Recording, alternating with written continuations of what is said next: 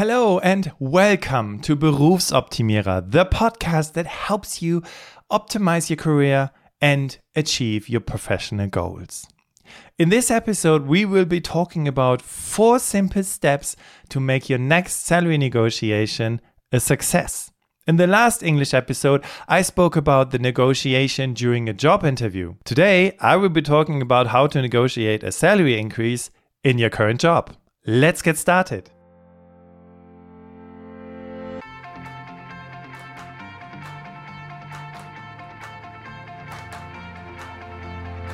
I remember this moment where I sat together with our CEO as I wanted a salary rise because I had taken over a new project. I was so nervous because this man had a demeanor that gave me a lot of respect and I was so afraid of this moment. He asked me what I wanted, and after I presented my arguments in a more or less professional way, I asked for a monthly increase of a thousand euros. No way, he said, and you are completely out of your mind. In the end, he gave me 500. And fun fact, this was the amount I was actually aiming for. Today, as a coach, I help my clients to overcome this fear. Because most of the time, people don't ask for a wage rise because they are too afraid. But once they have overcome this fear, they feel so powerful and they know this may cause some discrepancies with their boss, but in the end, they know it was worth it because they are worth it. So, do you want to overcome this fear and start negotiating a higher salary the next time you sit down with your boss? Okay, let's do this. The most important thing is you need a smart strategy even if you get along well with your boss. Because when it comes to money, harmony can be disrupted. And all you harmony people out there, disharmony is almost guaranteed in a negotiation, but as a matter of fact, it's momentary. However, this shouldn't deter you from standing up for yourself. It's not about playing nice or becoming best friends. It's about getting appropriately compensated for your performance because you are worth it. So please try to focus on the goal and less on harmony. And here is step number one. The first step to a successful negotiation is preparation, because as someone once said, negotiations are not logical, they are psychological. So take enough time, at least, in my opinion, three months in advance, because work life can sometimes be like a roller coaster. And if you have decided to write down the best arguments today why you should have a salary increase, but today was just the worst day of your life, it can become really difficult to find the right motivation and as to why you are the perfect candidate for a salary increase, right? So, my advice is start a success journal right now. It's not just beneficial for your salary negotiations, but also for recognizing your achievements in the year. Hashtag confidence. It's less complicated than it sounds. It's a small notebook where you gather hard facts and arguments for a salary increase. Or you could even use your smartphone where you just write down something in your in your notes function or in a notes app.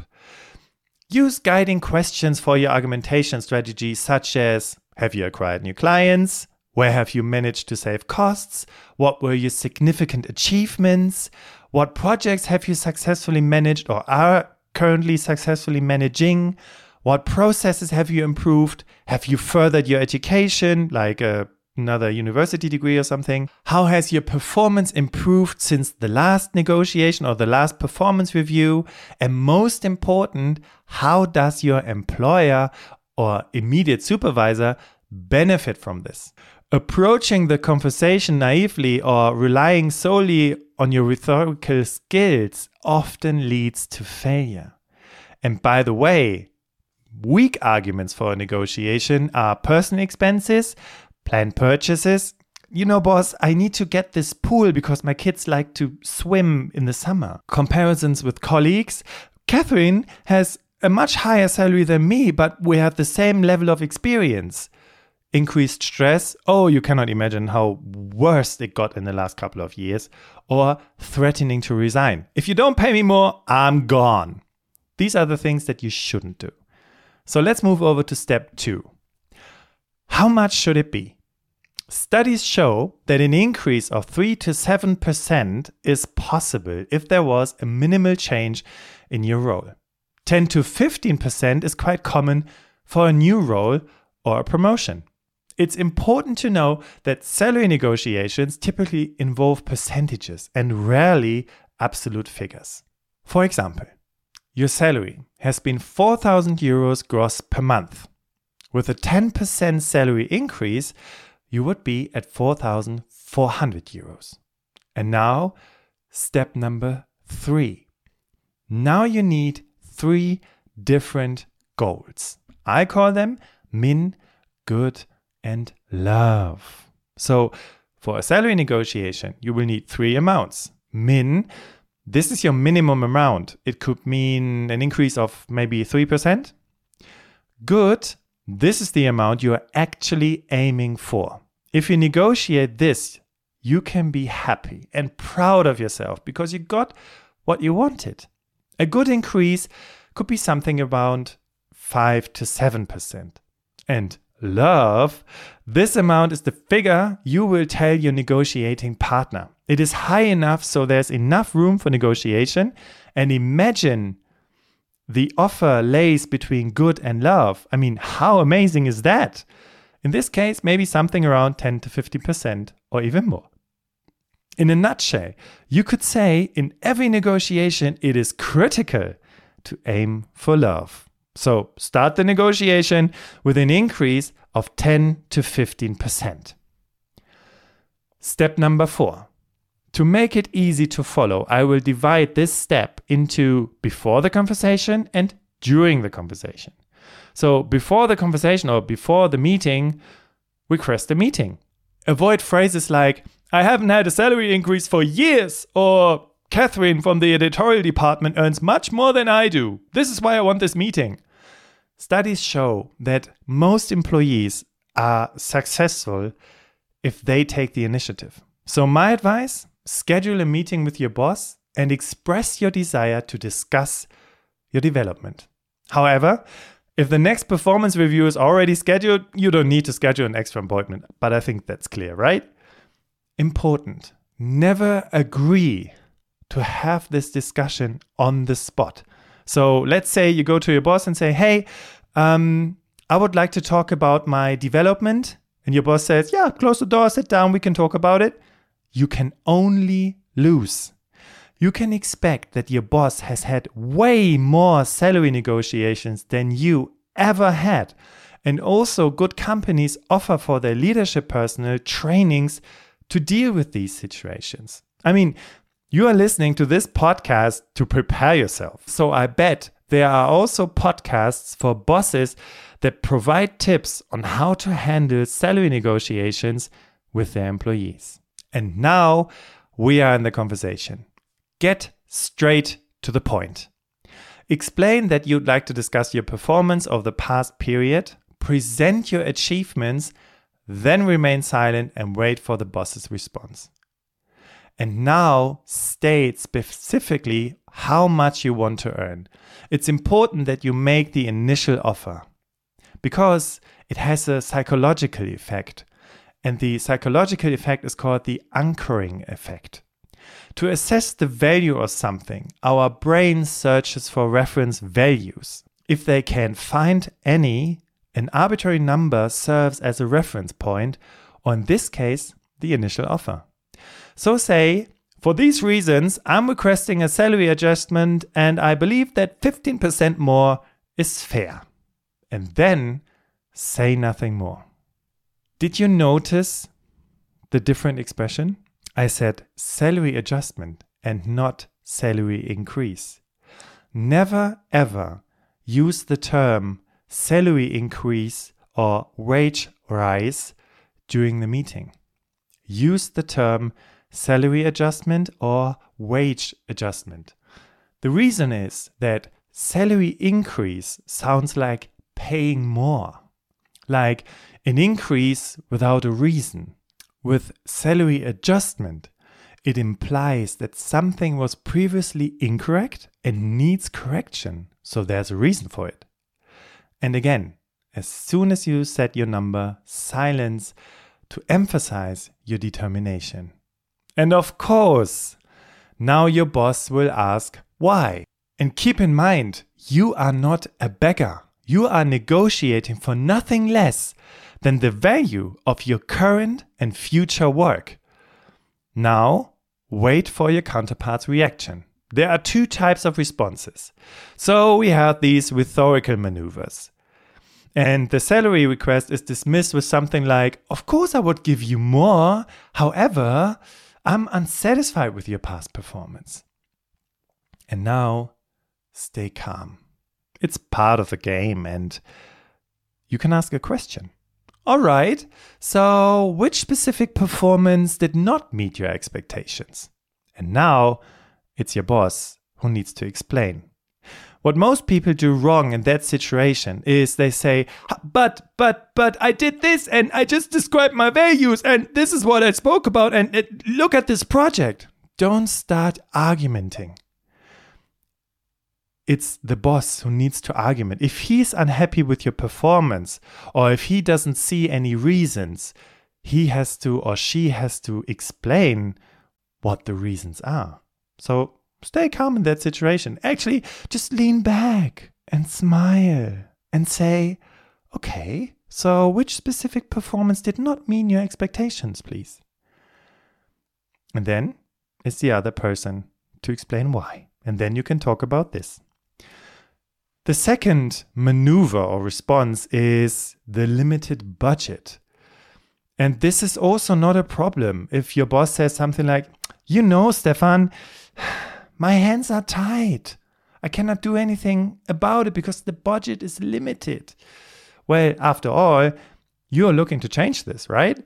You're helping to increase revenue, offering added value, more ideas. So, through giving you more money, his budget should also increase. Or is there anything wrong about this logic? So, with this tactic of probing and turning, so asking questions when someone says, I'm not satisfied or whatever, you can successfully negotiate a salary increase. And the most important thing is to stay calm. It's important to understand what your counterpart gains from this. So, prepare when there are arguments like unsatisfaction or limited budget, etc., etc. Threatening to resign, however, is not a valid argument. And now here's another important thing that most people tend to forget. In most cases, your boss will not provide an immediate response. Most of the time, they try to postpone the issue to the future because, just like for you, it's an uncomfortable situation they are trying to avoid. So they might say something like, mm, That's nothing I can decide now. You have to give me some time, blah, blah, blah, blah, blah. You have to expect to bring up the topic multiple times. Therefore, stay committed because your counterpart's hope is that you won't bring it up again and the salary increase will fizzle out.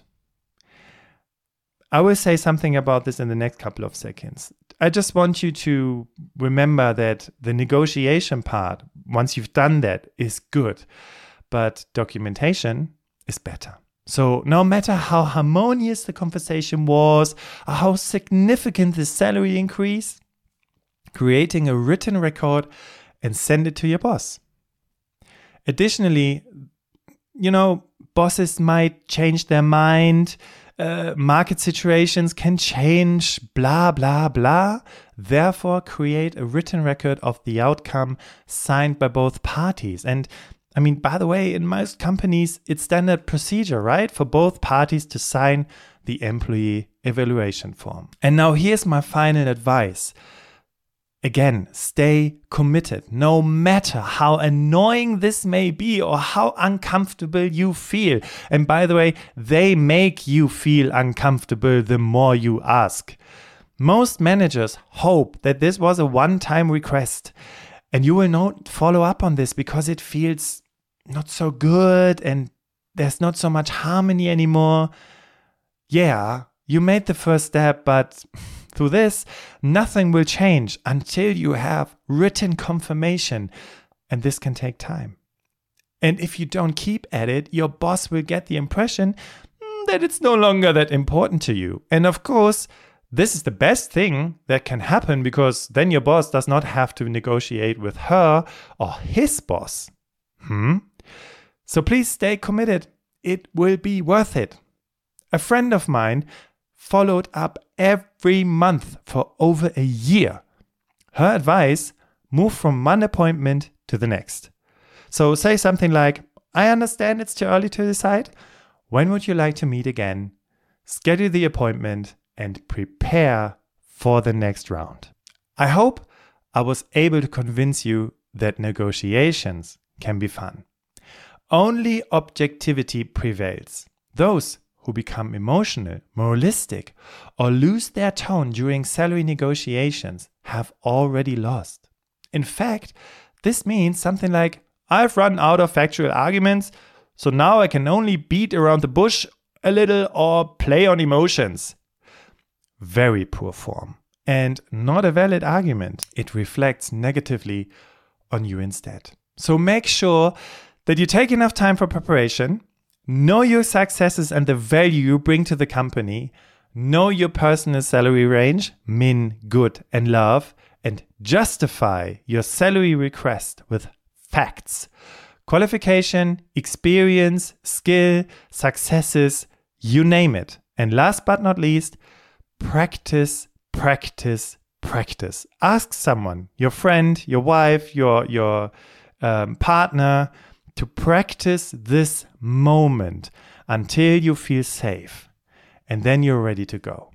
All right. What was your biggest takeaway of today's episode?